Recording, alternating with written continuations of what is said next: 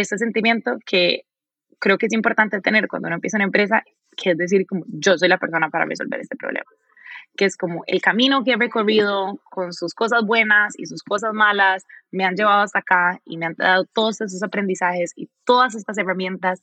Y yo soy de Costa Rica y yo he crecido pensando en el café como algo súper importante. Estoy en Silicon Valley, tengo las relaciones, entiendo cómo es la primera parte de formar una empresa, como esto es, esto es lo mío, ¿sabe? Como yo, yo soy la persona para solucionar este problema y, y lo creo fundamentalmente. Puede que esté equivocada porque uno nunca sabe, pero es importante sentirse así. Hola, soy Alex Galvez y esto es Fundadores, el podcast donde me dedico a tener conversaciones con fundadores de startups latinoamericanas para deconstruir sus experiencias, su historia, sus errores, sus aciertos y así encontrar los aprendizajes, herramientas e inspiración que tú puedas aplicar en tu día a día. Bienvenido. Hoy estoy con Maricel Sáenz, CEO y fundadora de Compound Foods, una startup que usa la biotecnología para crear un café sin usar granos de café. De esta manera se logra un café sin necesidad de tanta agua, lo que lo hace mucho más sustentable con el medio ambiente. Hablamos del cambio que tuvo en su camino de negocios a biotecnología y por qué esta ciencia se ha vuelto la nueva frontera de la tecnología. Platicamos de la importancia de darse tiempo para descansar, pensar y alinear tus objetivos. ¿Y qué fue lo que la llevó a fundar esta startup para tener un impacto positivo en uno de los problemas más grandes de la humanidad, el cambio climático? Maricel es una founder impresionante súper enfocada y con muchísima energía. Honestamente, me divertí muchísimo platicando con Maricel y creo que es una gran inspiración para cualquier persona que está buscando un cambio en su carrera. Espero que disfrute esta plática tanto como yo. Maricel, bienvenida a Fundadores. Hola Alex, gracias, feliz de estar por aquí. Encantado de tenerte por acá. La verdad es que tenía muchas ganas de platicar contigo. Sí, yo también estuve pues, un poquito investigando y leyendo sobre ti y me llamó mucho la atención que pues, empezaste en el mundo más de negocios normal y después te metiste de lleno al mundo de la biotecnología, ¿no? Que es pues, una parte increíble de, de, la tecnología y la ciencia que ahorita está avanzando y va a revolucionar todo. ¿Cómo descubriste la biotecnología y, y te acuerdas estos, pues, las primeras veces que descubriste todo este universo? Sí, total. Bueno, yo estaba trabajando en, consultorías y como decís vos, en negocios más tradicionales y vine a, San Francisco o a, la Bahía a mediados del 2017 a hacer un programa que se llama Singularity University. Tenía un programa en ese momento que eran tres meses y ponían a 90 una combinación entre emprendedores, personas técnicas, personas con más un enfoque en negocios como yo, nos pusieron juntos a aprender de un montón de temas diferentes. Y el objetivo era entender o estudiar cómo podíamos usar estas tecnologías que estaban haciendo un cambio exponencial o que estaban creciendo un ritmo exponencial y que realmente podían tener un impacto muy grande, muy rápido, para impactar de forma positiva a la mayor cantidad de personas. El objetivo era un mil millones de personas. Y en ese momento aprendimos de un montón de diferentes tecnologías, de la inteligencia artificial, blockchain, biotecnología y cómo estaban cambiando. Yo me interesé en biotecnología en particular porque es un área que se ha hecho muchísima investigación por muchísimos años y se ha creado una base muy, muy fuerte. Y estamos en ese momento, ya hace varios años, en lo que empezaba a ser la aplicación de esa tecnología. Y finalmente poder usar toda la investigación que se había hecho por décadas para empezar a aplicarla a solucionar problemas de la vida real, cotidiana o los problemas más grandes que estaba enfrentando la humanidad. Entonces empecé a, meterme en el área de biotecnología. En ese momento conocí al que se convirtió el socio de mi primera empresa. Él estaba terminando su doctorado en la Universidad de Berkeley en el laboratorio donde habían descubierto CRISPR. Entonces era como no solo una combinación de una área que estaba creciendo mucho en un momento muy emocionante, pero también del lado de alguien que eh, tenía una experiencia como muy, muy profunda en el tema. Y empecé a aprender más, empezamos esta empresa y yo me, metí de lleno en hablar con todas las personas que podía, que creo que es lo más importante. Es como me quité esa perspectiva de como, ah, yo soy una persona de negocios y nunca voy a entender el lado técnico y me metí de lleno a, hablar y a, perder el miedo a no saber y a decir no sé. Y empecé a ir a todas las conferencias, a hablar con todas las personas con las que podía mm, sobre el tema y, también muy de cerca de la mano de mi socio. Y eso terminó en lo que yo creo que me terminó de convencer fue en la última, creo que conferencia que fui antes de la pandemia, que fue a finales del 2019. Es una conferencia que hacen sobre biología sintética todos los años. El evento se cerró con Eric Schmidt, que fue el CEO de Google por muchísimo tiempo, al lado de George Church, que es uno de los investigadores más importantes del área de la Universidad de Harvard. Y Eric Schmidt estaba hablando cómo él veía tendencias similares a lo que había visto en los 80s en software, en cómo estaba creciendo, en cómo sus aplicaciones estaban volviéndose mucho, mucho más amplias y estaban revolucionando la industria de la tecnología, pero también el mundo. Y él veía tendencias similares en el lado de la biotecnología o la biología digital. Y como ya teníamos las bases o los fundamentos para empezar a aplicar esa tecnología y que él volvía a sentir eso que se siente como en el edge, digamos, de que empezaba el cambio. Y ahí fue cuando yo ya estaba segura, ya llevaba dos años trabajando y fue cuando dije como esta va a ser el resto de mi carrera. Voy a dedicarme a entender no solo cómo funciona la tecnología, sino cómo la aplicamos y cómo la llevamos a las manos de los consumidores para resolver los problemas y las cosas que la gente quiere. Wow, qué interesante. Qué padre. Yo también hice un curso con Executive Program en Singularity University, también en 2017, de hecho. Ah, wow, fijo, estábamos ahí en el mismo. O sea, porque a veces vienen los del Executive Program a visitar. Sí, era una semanita nada más, sí. No, estos hay tres meses. Qué padre. Y sí, esto de biotecnología es muy cierto. A mí me pasó similar, aunque yo pues voy más atrasado. me empecé a meter más a cosas de software y me empecé a aprender a programar un poco. Y un poquito en esta parte de la biotecnología que pues muchas personas han dicho, ¿no? Que es todo el avance que hay, que estamos en los early days. Y Bill Gates o así muchos también han dicho. ¿Cómo fue un poco el perderle miedo a la parte técnica y realmente pues meterte más a... A veces es complicado, ¿no? Perder miedo a esta parte y, y más si ya esté tu carrera en otra cosa, como que sentir que, pues empezar de cero, ¿no? En un área totalmente nueva. Sí, o sea, creo que sobre todo cuando uno ya está como encaminado, mi mejor amiga, que es muy sabia, el otro día me dijo que para ella era como una metáfora que a veces vamos como en un río y vamos fluyendo y uno va como con la marea y el, bueno, no la marea, pero con el, el flujo del río y el río tiene curvas y a veces hay una piedra y uno se la esquiva y es como el flujo de la vida. Y eventualmente nos montamos o, nos metemos en un río y seguimos. Y que a veces cuesta muchísimo nadar hacia la orilla contra corriente para salirse de ese río y pensar como realmente quiero estar aquí o me quiero ir caminando a otro río, por más que es mucho más complicado, que es la cuesta para arriba, pero creo que a veces lo más difícil es sacar la fuerza para nadar en la orilla y realmente reconsiderar si es en el río en el que queremos estar. Totalmente. ¿Y cómo consideras eso? ¿Cómo le recomendarías a alguien que está entre esa duda de si está en el río correcto o cambiarse otro río? ¿Qué te ayuda a tomar esta decisión? Qué, qué difícil esa pregunta. Para mí fue súper importante poder salirme de mi día cotidiano, o sea, de mi día a día en consultoría, donde yo estaba trabajando. Digo, uno estaba súper enfocado en como la siguiente meta y el siguiente nivel, salirse de ahí para poder realmente como pausar y pensar y en mi caso tratar de pensar mucho más en grande. Entonces para mí fue súper importante salirme de mi vida cotidiana y entiendo que eso es un súper privilegio porque tenemos que trabajar a final de cuentas, pero creo que uno lo puede hacer a escalas más pequeñas y de hecho yo estoy tratando de crear esa práctica hoy en día donde me trato de tomar por lo menos un fin de semana al mes y si no de fijo cada cuarto para parar y repensar y asegurarme que estoy en el camino en el que quiero estar, que estoy cumpliendo los objetivos, que estoy alineada con lo que yo quiero hacer y trato de hacer un check-in tanto de la empresa, los objetivos de la empresa, como yo y mis valores y mis objetivos y yo como persona. Entonces es, y cuesta sacar el tiempo porque uno está cansado de estar trabajando y en la semana hay otras cosas, pero es súper importante y lo trato de hacer como lejos de la ciudad y me llevo muchos post-its y muchos colores y me dedico a pensar. Qué, qué valioso, ¿no? Dedicarse y darse el tiempo para pensar. Y como dices, a veces no es fácil, ¿no? Dedicarnos el tiempo a eso.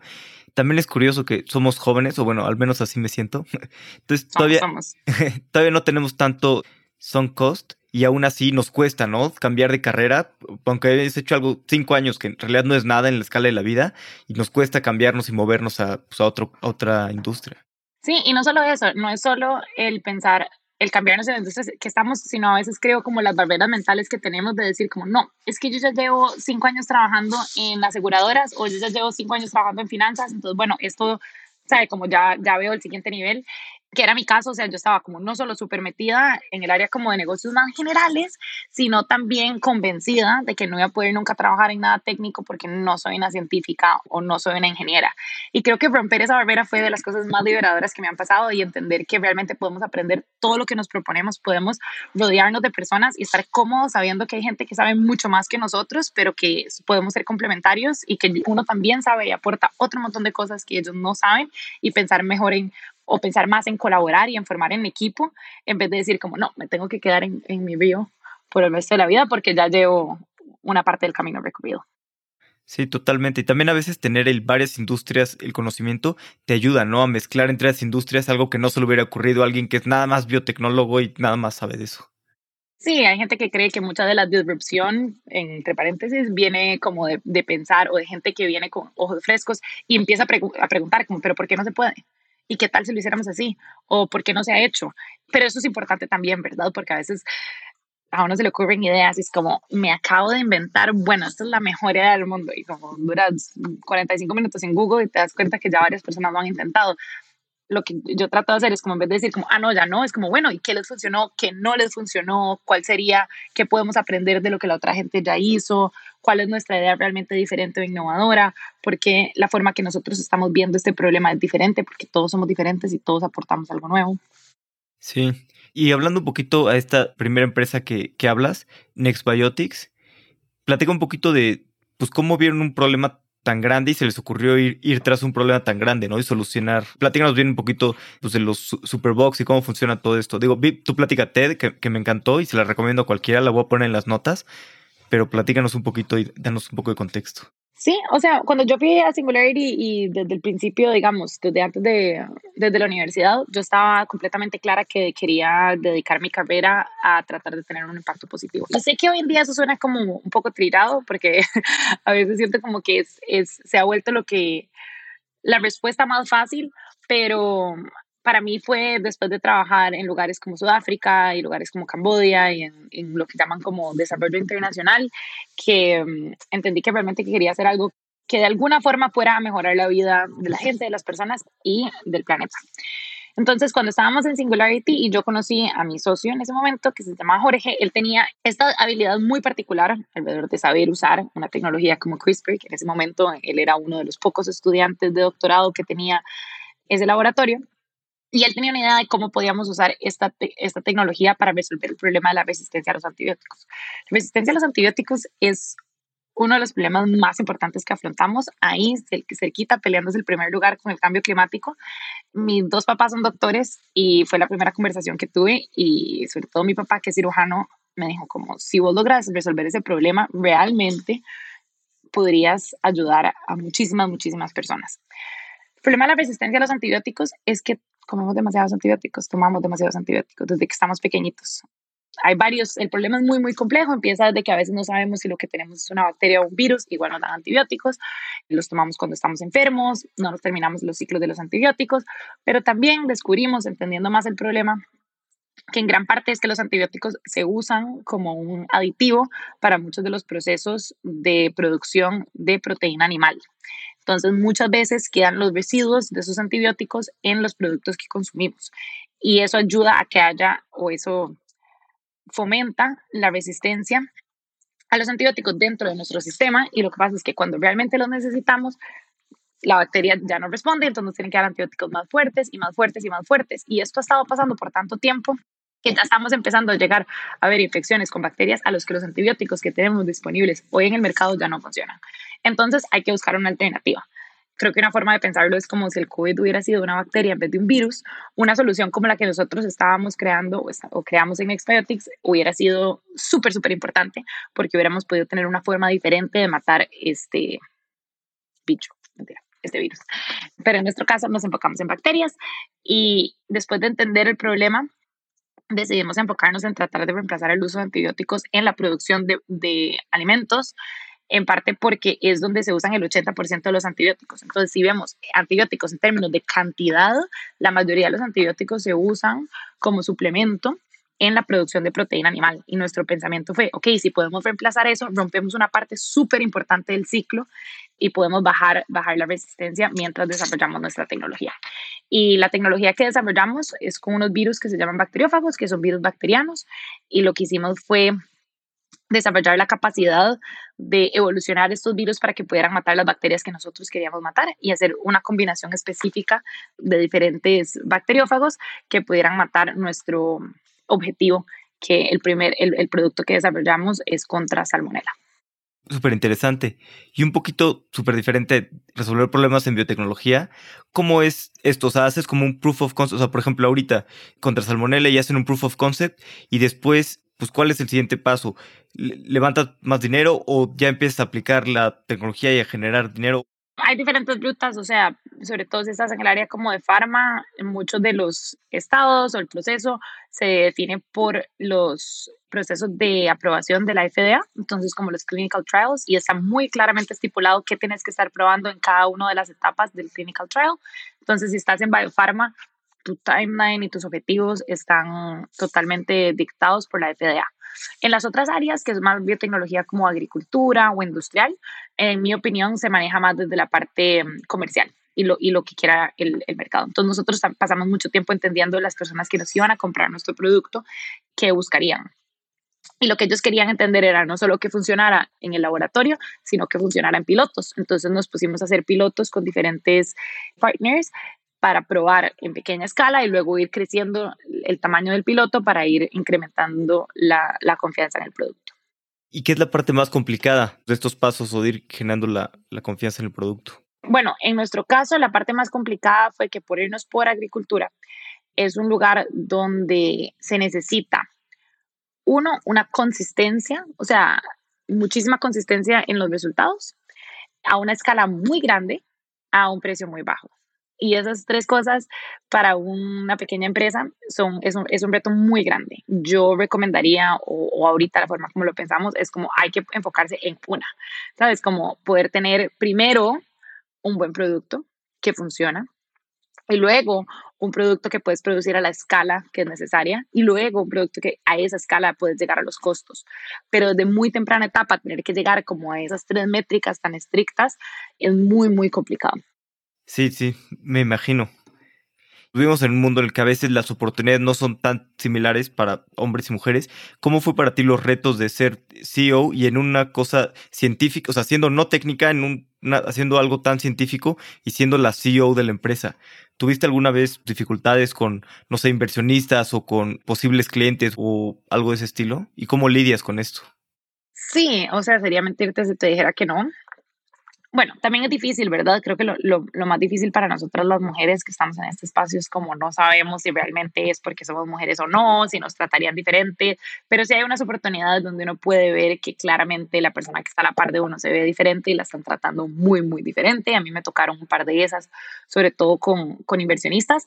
O invertir tiempo pensando en eso es una pérdida de tiempo, porque no hay nada que podamos hacer para cambiarlo digamos, no, o sea, uno físicamente no, no, puede hacer nada para cambiarlo. Lo único que podemos cambiar es la perspectiva de cómo los inversionistas o, o, los potenciales partners ven a las mujeres y yo creo que la única forma de cambiar eso es con resultados, es seguir trabajando, trabajar súper duro. Si alguien cree que uno está equivocado, yo pienso que uno los agrega a la lista de personas que uno les va a probar que ellos están equivocados y no pensar en eso, porque yo sí tuve una etapa y tengo varias amigas en la que pasaba mucho tiempo pensando en eso. Es como, ay, no, nadie me quiere dar capital porque soy mujer. Ay, no, me tratan diferente porque soy mujer. Y un día decidí, después de ver una charla súper buena, de hecho, de Jessica Livingston, que es eh, en realidad la cofundadora de, de Y Combinator, que fue como, qué pérdida de mi tiempo, porque no hay nada que yo pueda hacer para cambiarla. Estoy gastando energía mental, energía emocional. Mejor me voy a enfocar en las cosas que sí puedo resolver y en asegurarme de hacer las cosas bien de crear los resultados, de crecer la empresa, de cumplir mis objetivos, para que todas las otras mujeres que son menores que yo o que están empezando su proceso puedan tener o haya un mejor marco de referencia. Y creo que enfocarnos en decir, ¿saben qué? Eso es lo que ustedes creen ahorita, están equivocados. Vamos a tener más mujeres siendo súper exitosas con sus empresas, liderando empresas que tal vez son técnicas o no técnicas, pero sí, enfocarnos en, en, abrir camino, en crecer, en las cosas positivas, en el montón de gente que sí quiere creer que la diversidad es importante y no gastar nuestra, sí, nuestro tiempo y nuestra energía lamentándonos sobre el hecho de que ser mujeres en algunas situaciones nos pone en una desventaja, admitiendo que es la verdad, pero viendo más allá. Sí, claro, tienes razón. ¿Y para qué desgastar energía, tiempo y, pues la mejor manera de pues, demostrar a los que no creen es con resultados? Y más que energía y tiempo, también es la parte emocional, es duro, es duro cuando uno está ahí y uno dice, wow, no puedo creer que a él lo estás tratando así y a mí me estás tratando de esta manera o como ¿sabes? Como, eh, ¿por qué le haces? O sea, como uno responde una pregunta y vuelven a hacerle la pregunta a la otra persona y es como, no, no, no sé si me escuchan. es desgastante, así que si hay algunas mujeres fundadoras que están escuchando esto y en algún momento les ha pasado, mi perspectiva es como pasar la página, esos no, no son las personas con las que uno quiere trabajar y enfocarnos en encontrar las que sí. Totalmente. Y, hablando un poquito después de, de tu salida de, de Next Biotics para hacer un, un nuevo proyecto, platica un poquito cómo fue esto, porque nunca es fácil salir de, pues, de una empresa que tú fundaste y, tú creaste y, también, sí, pues un poquito cómo fue este proceso. Claro, te mentiría si no te dijera que fue súper duro, fue súper complicado para mí tomar la decisión y fue un proceso que me tomó mucho tiempo realmente en, en reconsiderar qué era lo que quería hacer y, tomar una decisión de dónde llegaba con Expediatics y qué hacía después y también un proceso en el medio como de de parar y, y pensar en los siguientes pasos. Para mí, mucho de lo que pasó fue como que cuando empezamos Nextbiotics, empezamos con el objetivo de crear soluciones para tratar de resolver la resistencia a los antibióticos en los seres humanos. Decidimos a lo largo del camino no enfocarnos en drogas o en, como, en farmacéuticos, sino ver más por el área de agricultura.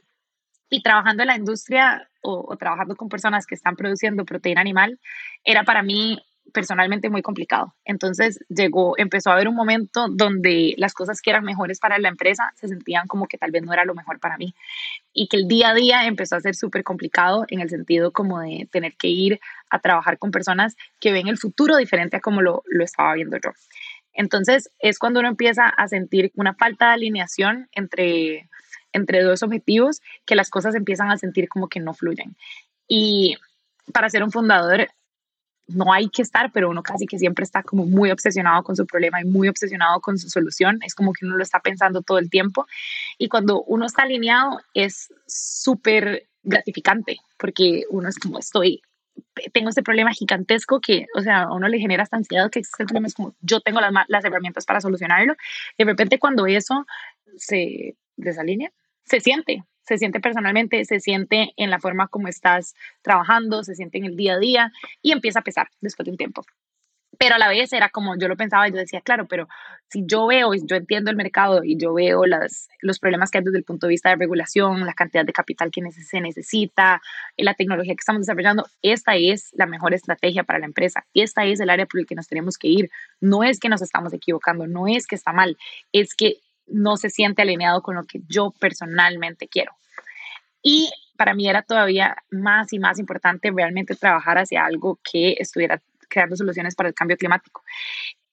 Y hay demasiada información o evidencia como la forma como producimos proteína animal es en realidad un contribuyente al cambio climático. Entonces, además de sentir como que no era la industria en la que yo quería estar trabajando, era más allá de decir, no, quiero trabajar en la industria que cambia esto, no que lo apoya a seguir con prácticas que, que son no ideales para el medio ambiente.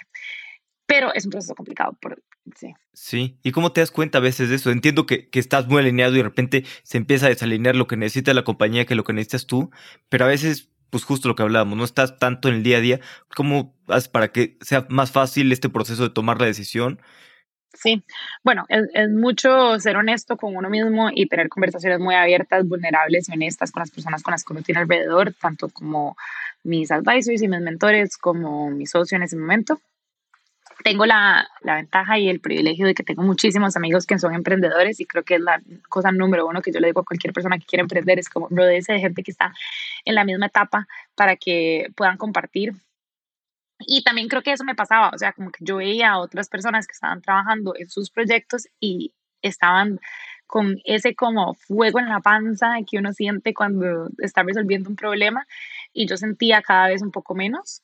Pero sí fue un proceso muy largo porque teníamos un sueño, un sueño muy grande, un sueño muy importante, un sueño para el que habíamos sacrificado muchas cosas y habíamos invertido mucho tiempo Entonces, sí, sí me tomó, digamos, como mucho tiempo en encontrar por qué me sentía diferente, por qué me sentía diferente en el día a día. Para mí eran cosas súper pequeñas, no era así como algo súper grande, era más como con menos energía, por ejemplo. Yo, para los que me conocen, saben que soy súper energética y hablo súper rápido y soy como muy intensa. De repente me sentía como súper cansada, súper letárgica, porque no me estaba llenando de energía las cosas que estaba haciendo y ahí fue donde empecé a, a, reconsiderar qué era lo que realmente quería hacer, pero sí fue súper complicado porque también teníamos inversionistas, teníamos empleados, teníamos socios y, tener esas conversaciones fue difícil. Sí, y como a veces cuando pues, no puedes hablar con ciertas personas como eh, con los inversionistas, tal vez es complicado también decirle a tu socio, ¿con quién fue las primeras personas que empezaste a, a rebotar esto de una manera más seria o, o que te ayudaron a reflexionar? Bueno, con mis amigos que son emprendedores, mi novio también es emprendedor. Diría que tres personas, mi roommate es el CEO de una empresa, una de mis muy amigas que es de hecho mexicana y, mi novio que también es emprendedor. Cuando también ellos decían como, pero es que Mari, la vemos como que diferente.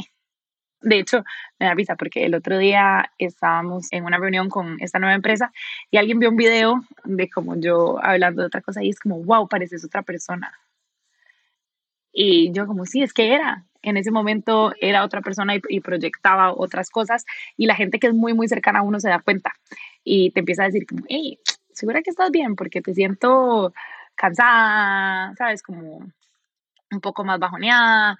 Y creo que uno tiene que escucharse, porque el cuerpo es súper sabio y el cuerpo le empieza a decir a uno cosas eh, antes de que la cabeza las pueda procesar.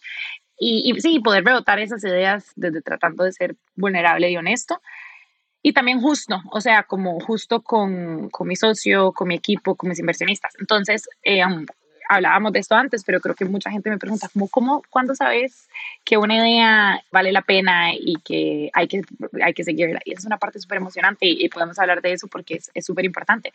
También es al otro lado, de como cuando te das cuenta si quieres seguir o, o no. Y, y, para mí fue importante también ponerme metas, digamos, en las siguientes semanas o en el siguiente mes de cosas que podrían cambiar, que me harían sentir diferentes. Como, bueno, ok, si esto pasa, entonces tal vez sí, o si esto pasa. Y, para que también uno, uno sentir que estás explorando todas las diferentes posibilidades de como qué, qué necesitas hacer para que las cosas funcionen.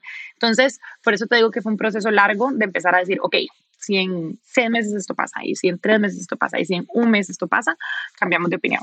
Y ya que decidiste salir, ¿cómo fue el, siguiente paso en tu carrera? ¿Te, ¿Te, diste un tiempo para descansar, para relajarte? ¿Qué decidiste hacer? ¿Qué te gusta? ¿Cuál fue ahora sí, sin nada de presión, lo que te tomaste el tiempo para ti?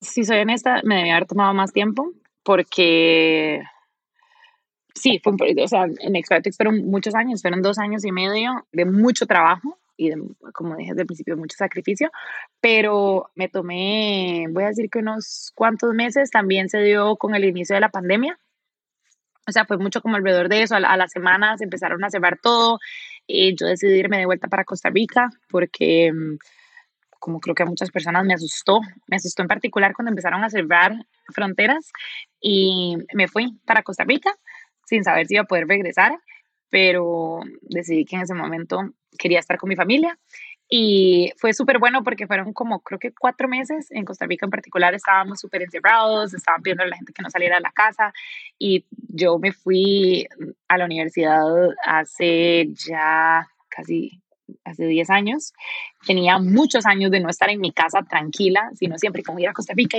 y, carreras y, y, ver a tal persona y ver a tal persona y como nada más estar esos, ese tiempo en mi casa como tranquila, pensando, descansando, me dio tiempo de procesar que el sueño que teníamos ya no era el sueño que, que yo iba a cumplir.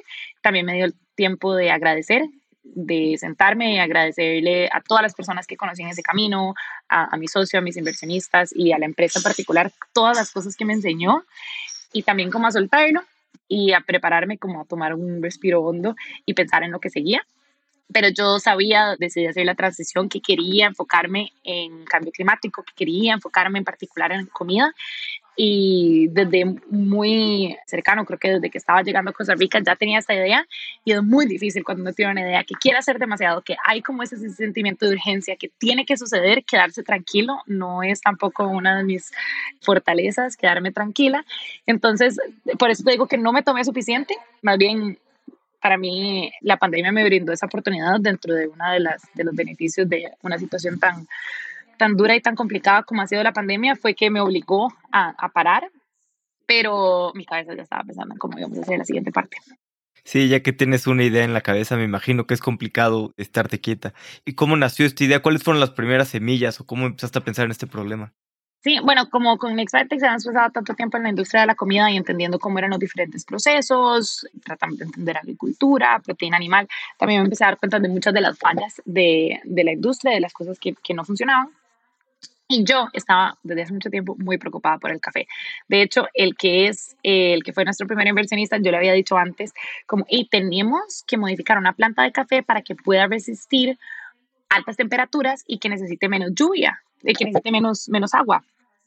O sea, así como una vez que, que, me senté con él a tomar café, era un problema que yo estaba pensando mucho, en parte porque soy súper adicta al café, me encanta, lo comparto con mucha gente y además es interesante porque mucha gente me dice, bueno, pero no es, digamos, como algo que necesitamos para nuestro, como para sostenernos, como para nuestra nutrición, no es como la proteína o, o las vitaminas. Y es como, no, pero a la vez sí es algo súper importante. Para los que tomamos café es un ritual y una parte de nuestro día y de nuestra vida súper importante, que es un momento de paz, un momento de conexión, un momento de, ya sea con un amigo o con un colega o cuando uno quiere conocer a alguien.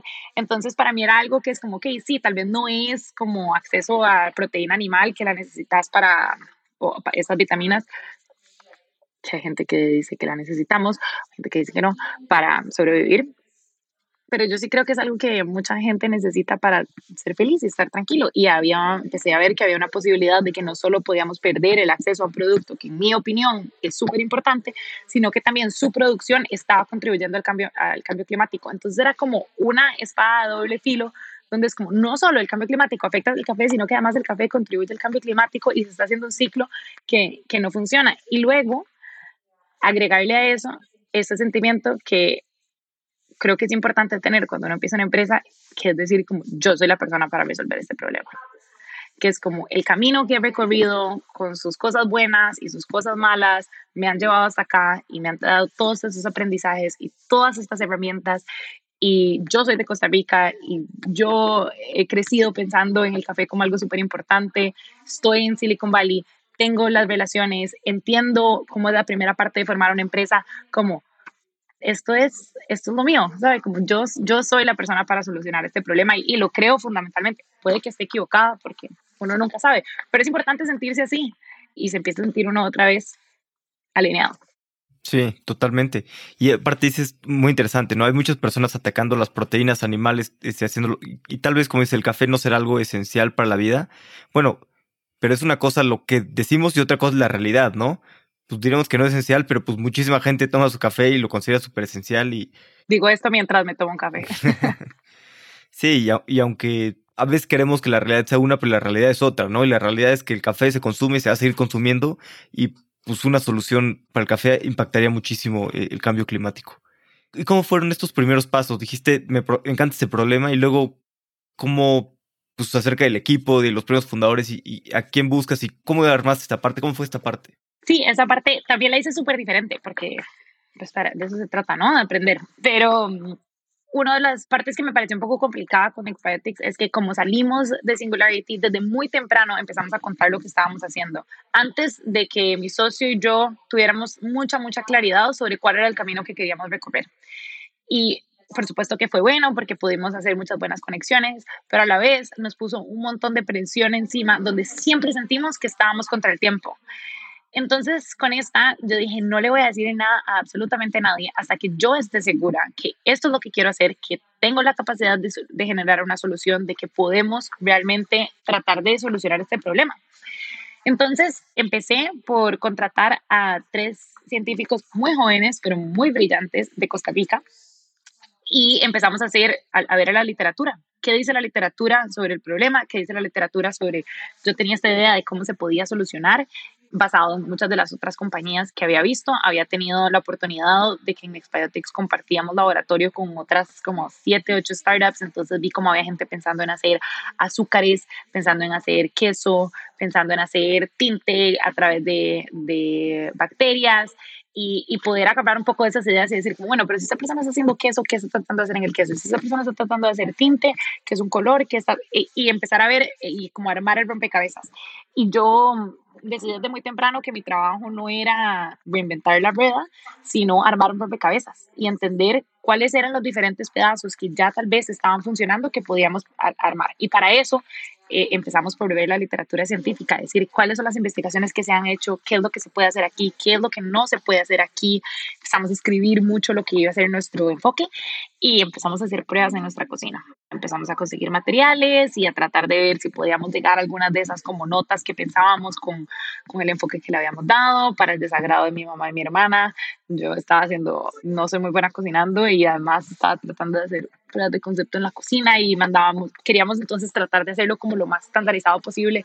Entonces comprábamos los mismos materiales y teníamos Uber yendo de la casa de una a la otra porque además esto es en la mitad de la pandemia, entonces no nos podíamos sentar a trabajar juntos.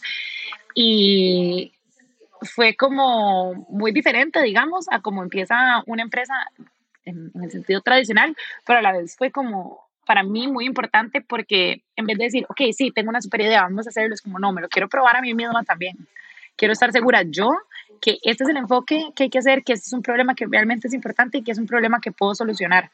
Y así voy en cada una de, los, de las etapas, probando eh, no solo como a los inversionistas para levantar capital, sino también a mí, porque me quiero asegurar que de aquí en adelante siempre estemos súper alineados, el problema, la solución, mis valores, los valores del equipo. Eh, y ese ha sido el approach desde el principio. Y bueno, ya cuando dijimos, ok, creemos que podríamos hacer algo por aquí. Yo hablé con el que fue nuestro primer inversionista, que había sido mi mentor por mucho tiempo. Nos habíamos conocido hacia, hacia un par de, tenía como un año de conocerlo. Yo le, había sido de las primeras personas que le había contado la, la idea. Y esto es una, algo súper diferente, que es como cuando le contas la idea a alguien y te dice, sí, yo te doy el capital que necesites.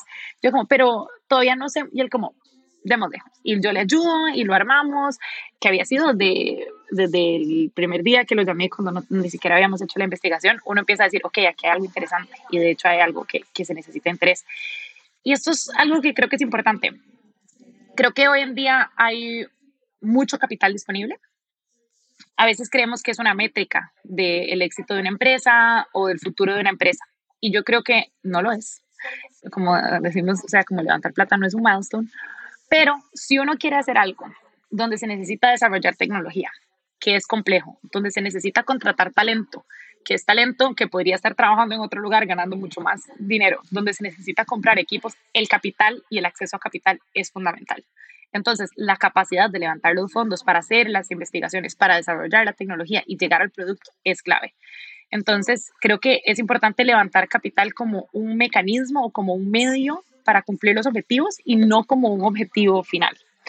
Y así fue nuestro caso y por eso le empezamos levantando súper poco capital. Fue como necesitamos un poquito para hacer una prueba de concepto más robusta para después ir a levantar más. Y así hemos tratado de ir yendo, eh, empezamos levantando un solo cheque de este inversionista, de ahí nos presentaron a otro y a otro y levantamos un pre-seed round en stealth, digamos, sin decirle nada a nadie, igual, ok, vamos a probar las siguientes cosas antes de levantar nuestro seed round que levantamos en, en mayo, pero siempre dentro de nuestro equipo tratamos de ser, ok, ¿dónde estamos ahorita? ¿Qué tenemos que probar para llegar a la siguiente etapa? ¿Y qué necesitamos para llegar ahí? Ok, necesitamos contratar a tal persona, necesitamos tanto capital, necesitamos desarrollar esta tecnología. Y una vez que estamos aquí, es qué necesitamos para llegar a la siguiente. Y así lo hacemos etapa por etapa, digamos, de pre-seed a seed, de seed a series A, así lo hacemos por cuarto y así lo hacemos por mes y por semana. Y así fue desde el principio. ¿Qué necesitamos de aquí, de la cocina de mi mamá, a llegar a un producto que esté en cafeterías? Y luego romperlo en partes más y más pequeñitas y más y más granulares para ir probando día con día, semana con semana, mes a mes y validando la idea. ¿Y te acuerdas un poquito de con estos primeros experimentos y proof of concept todo, ¿Cómo estabas tú y cómo sentiste la energía y cómo fue el, cambio? Sí, y todavía lo siento. O sea, era, bueno, súper emocionante empezar a ver como los resultados y empezar a sentir el progreso. O sea, para mí es lo más gratificante es sentir progreso. Es como que estamos avanzando, que estamos acercándonos a esas metas que dijimos que íbamos a cumplir y empezamos a sentir progreso de forma mucho más, más rápida. Luego también me encantaba como contarle a la gente y sentir la emoción de las personas que potencialmente queríamos contratar o con las personas con las que nos queremos asociar o sea, creo que la mejor forma como lo puedo describir es como me volví a sentir súper alineada y sentía que las cosas fluían. ¿Saben? Como cuando a uno le pasan cosas que es como súper inesperado, como que de repente conoces a alguien y es como, no, mi primo está trabajando en algo súper parecido y los voy a conectar y conectas con esa persona y de repente entonces pueden colaborar en una cosa y como que de repente sentís que todo empieza como a encajar y, y a fluir y otra vez que hay demasiada energía, demasiada emoción y demasiada ganas de, de trabajar y de cumplir objetivos. Totalmente. Y bueno, ya hablabas un poquito ahorita de, levantamiento de capital. Supe que levantaron un, un seed, ¿no? De 4 millones, 4.5, no, no lo sé exactamente, con inversionistas muy buenos, ¿no? Chris Saka y, varios, bueno, muy, muy buenos inversionistas. Bueno, me has contado que primero levantaron un poquito para tener proof of concept. Y ahorita, pues, ¿cómo fue esta parte de levantar el seed y cuáles son los siguientes, pues, los maestros a los que, a los que van a llegar?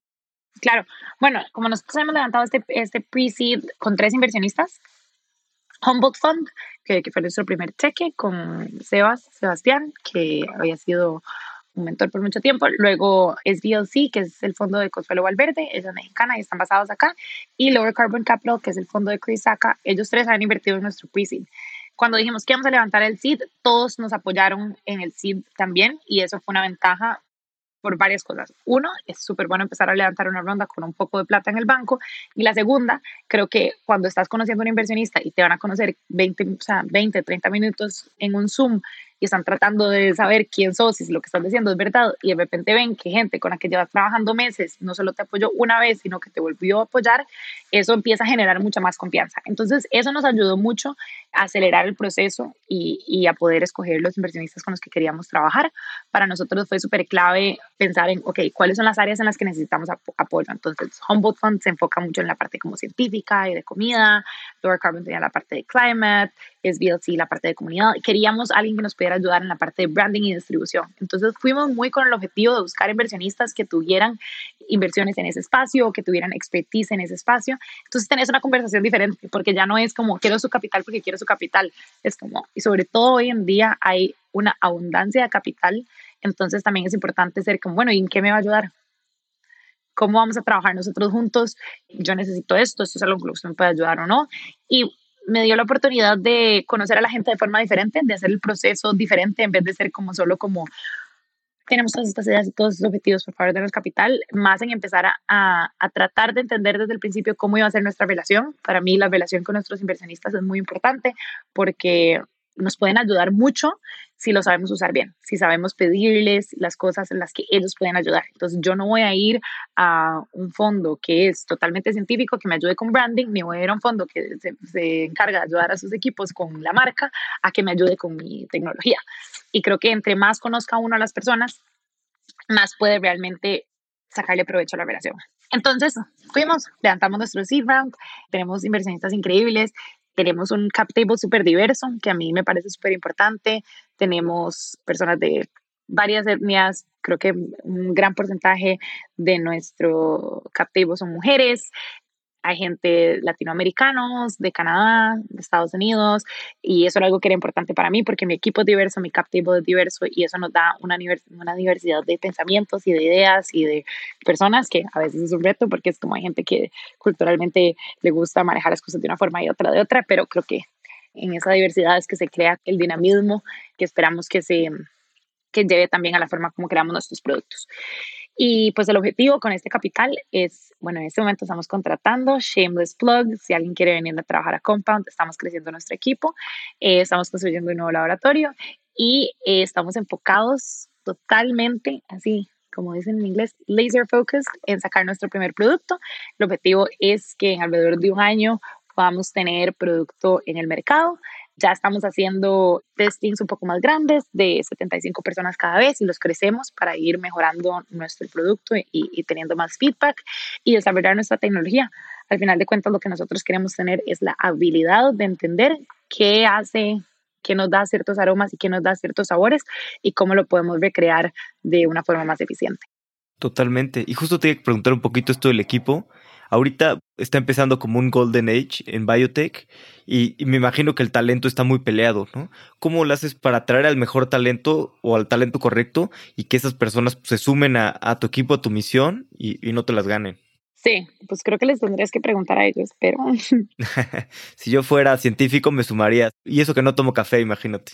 No, imagínate. Siempre que la gente me dice que no toma café, no los entiendo. Pero Sospechoso. sí, ajá. Bueno, creo que lo primero es que tratamos de ser muy auténticos con lo que tenemos y lo que no tenemos. Y es como, es lo que, aquí es donde estamos, estas son las cosas que queremos cumplir. Creo que con tanta oferta de trabajo, digamos, en este, en este espacio, hay cosas que, que, tienen que ser como mínimas, ¿verdad? Hay que compensar a la gente bien, tiene que ser trabajo que es interesante. Y la forma donde nosotros creemos que competimos es que invertimos mucho en la cultura del equipo y nos aseguramos que la gente venga y la pase bien. O sea, como somos un montón de overachievers y de personalidades de personas que quieren cumplir muchas cosas, pero también es importante disfrutar el día a día. Y ese es uno de mis aprendizajes más grandes como emprendedora. Y es como uno a veces ve así como la estrella norte y dice, tengo que llegar ahí y hago demasiados sacrificios y voy a llegar ahí. Y después me imagino que uno llega ahí y dice, ¿y ahora qué? Y vuelve a ver para atrás y es como, ¿y qué sigue? siempre van a haber más, más cosas, pero yo estoy convencida que es importante también disfrutar el camino para llegar allá. Es decir, me estoy divirtiendo, estoy aprendiendo, estoy compartiendo con gente que es súper diferente a mí, estoy aprendiendo de ellos y llegar, para mí es importante que la gente abra la puerta de la oficina con una sonrisa emocionada de ver a la gente con la que está trabajando y se divierta. Y creo que eso ha sido un diferenciador súper importante a la hora de contratar. Mucha gente conoce la oportunidad, le parece súper emocionante y después conocen al equipo y dicen como yo quiero ser parte de eso, yo quiero estar ahí, yo quiero ser parte de algo que es diferente. Somos muchas mujeres en nuestro equipo, no por que Luis sea el propio, sino porque literal eran las mejores candidatas en cada una de las posiciones.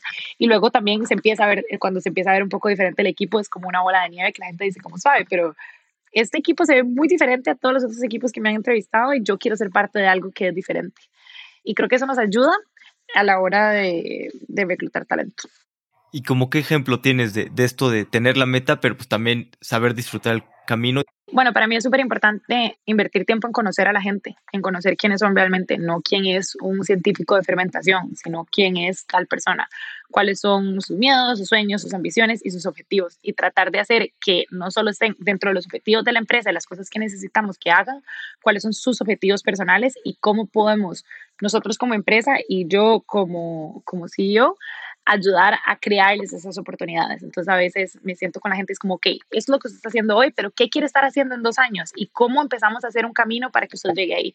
Y creo que cuando la gente dice, se empieza a sentir alineada, porque dice, cuando la empresa cumpla sus objetivos, también yo voy a cumplir mis objetivos. Y se empieza a sentir, esperamos que, que motivada y, y remunerada. Y yo también trato de que todo el mundo se conozca como persona, porque somos a veces creo que hacemos una división entre como la Maricel que está en la casa y la Maricel que está en el trabajo y para mí es importante que es como no, somos una y a veces las cosas que, que no funcionan en el trabajo las traemos a la casa y de la otra forma y también las cosas que funcionan es como hey, hoy es el cumpleaños de mi hija y es una un dibujo muy lindo, como a mí me parece importante que la gente pueda compartir eso, porque así es como nos empezamos a sentir más como verdaderamente true to ourselves, cuando es como una, una sola versión.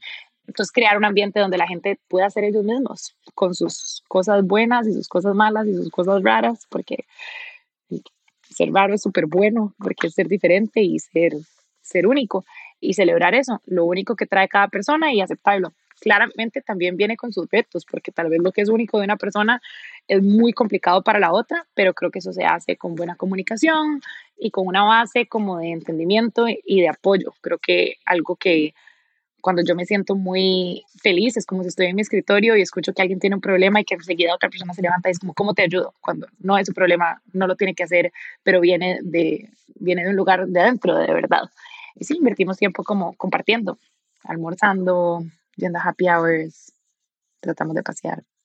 Buenísimo, suena muy bien la cultura. Y sí, siento que es importante, ¿no? Conocerse como persona y sobre todo, pues estás a largo plazo, ¿no? No se trata de, construir algo en el corto plazo, sino de construir algo a largo plazo, tanto la empresa como las relaciones, ¿no? Que creamos con las personas. Eso es lo único que tenemos al final, las relaciones que hacemos con, las personas. Sí, es lo que tenemos, ¿no? de eso trata la vida, del día a día.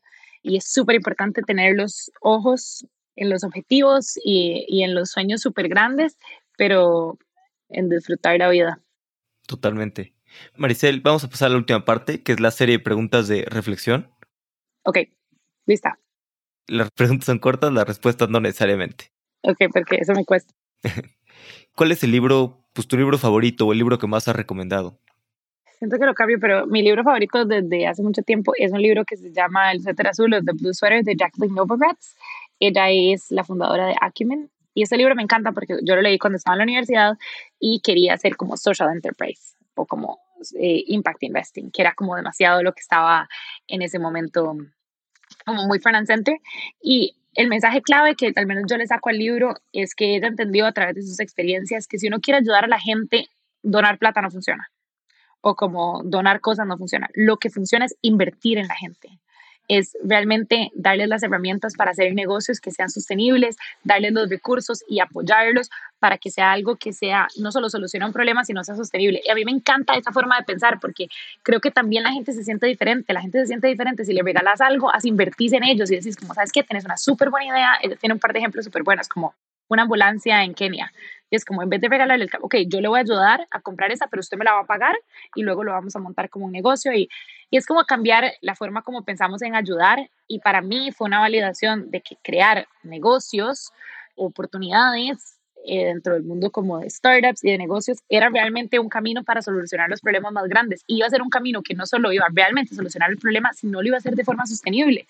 Que trabajar para una fundación que iba a regalar plata era como ponerle curitas a los problemas. Y para solucionar los problemas sistémicos es a través de construir negocios que tengan una necesidad o una capacidad de impactar y solucionar los problemas. No fue corta la respuesta. No, perfecto, pero buenísima. Me encantó. Creo que voy a tener que leer el libro. Es muy bueno, sí. ¿Qué creencia o hábito has cambiado en los últimos cinco años que ha mejorado drásticamente tu vida? Creo que lo hablamos un, poco al principio, pero digamos, una creencia que yo cambié fundamentalmente hace cinco años es de lo que hablábamos de pensar que las cosas que yo sabía hasta hoy eran las que iban a, o sea, que mi pasado iba a definir mi futuro y las cosas que yo sabía hasta cierta edad eran los que iban a marcar mi siguiente camino. Y yo ahora creo que realmente somos capaces de aprender todo lo que nos propongamos y que es más importante tener una constante ganas de aprender y más bien ser como una esponja a decir como, no, yo fui a la universidad, hice una maestría, estas son las cosas que yo sé y estos son los que voy a trabajar. Y entonces cambiar esa creencia, decir como, puedo aprender lo que yo quiero, también me cambió mi perspectiva sobre aprender y yo pienso que todos los días estoy aprendiendo, todos los días aprendo de la gente que está alrededor mía, que sabe cosas que no sé. Perdí el miedo a, a, tener que pretender que sé todo y es como a veces no entiendo algo y buscar un video de YouTube o leer un libro trato de una vez, eh, de por lo menos uno al quarter, llevar una clase o un curso de algo que sea nuevo y diferente y a veces de cosas que son súper relevantes, como llevé una clase de biología en Berkeley, o de cosas que no son tan relevantes. Por ejemplo, ahorita quiero llevar, estoy entre llevar un curso de mate o un curso de dibujo, pero no porque vayan a ser súper relevantes a lo que hago en el día, sino porque para mí es importante mantener esas, esas ganas de aprender y me parece que es importante hacer un hábito, siempre estar aprendiendo algo nuevo. La última fue entre biología y esa que tengo ahorita fue aprender a jugar ajedrez. Y me dediqué hasta que le pude ganar a mi novio porque me ganaba siempre. Buenísimo. Si te dieras un consejo a ti cuando estabas empezando a emprender, ¿qué te dirías? Son tantos. Creo que me diría que es súper, súper, súper importante con quién trabajas. A veces, bueno, yo decidí empezar Compound como un solo founder y eso fue una decisión también muy complicada. Y con mi socio que se llama Jorge tuvimos una, una buena experiencia haciendo Nextbiotics, pero éramos personas distintas. Y creo que si una persona está pensando en, en, empezar un nuevo proyecto, creo que no es solo qué haces, sino también con quién lo haces. Y ser un solo founder para mí ha sido difícil, entonces ha sido muy importante para mí enfocarme en construir un equipo y invertir en mi equipo, porque quiero asegurarme que la gente que está alrededor estamos alineados en valores y en objetivos. Entonces, también creo que eso aplica para los inversionistas. Es, hay muchos inversionistas, hay gente muy buena, hay gente que no tanto. Entonces, sí, enfocarse en la gente. Al final de cuentas, el equipo, las personas, es todo. Y rodearse de gente que está alineada con uno y que quiere hacer lo mismo que uno hace una diferencia muy, muy grande desde el socio hasta el equipo, hasta los inversionistas, hasta los aliados. Entonces, es no solo enfocarse en qué quiero hacer, sino con quién lo quiero hacer. Totalmente. Maricel, ¿dónde podemos saber más de ti, saber más de Compound? Si alguien está interesado en aplicar, ¿dónde puede hacerlo? Sí, pueden meterse a LinkedIn. En LinkedIn tenemos nuestros job openings. También pueden encontrar, eh, me pueden mandar un correo a maricel at compound-foods.com o me pueden encontrar en LinkedIn o Instagram, cualquiera de las redes sociales. Y sí, nuestra página web que la vamos a rediseñar, no se preocupen si alguien se metió a ver y dijo, ah, estamos en proceso de terminar nuestra marca y de lanzarla muy pronto. Buenísimo. Maricel, pues muchas gracias por tu tiempo. La pasé increíble platicando contigo. Hasta me dieron ganas de, reinventarme y meterme a, biotecnología. ah, ya viste. Misión cumplida. no, muchísimas gracias. Llevaba meses queriendo entrevistar a Maricel y definitivamente no me decepcionó. Quedé impresionado con su manera de pensar y su energía. Si te gusta la biotecnología, los grandes retos y quieres trabajar con un super equipo buscando resolver grandes problemas, definitivamente tienes que aplicar a Compound Foods. Como siempre, gracias por escuchar y quiero desearte lo mejor para este 2022. Espero que te atrevas a retarte a ti mismo inicies ese proyecto que llevas años postergando o que te atrevas a dar ese paso que siempre has tenido miedo de dar. Y como siempre, recuerda recomendarnos a algún amigo o algún enemigo que le pueda gustar el podcast. Hasta la próxima.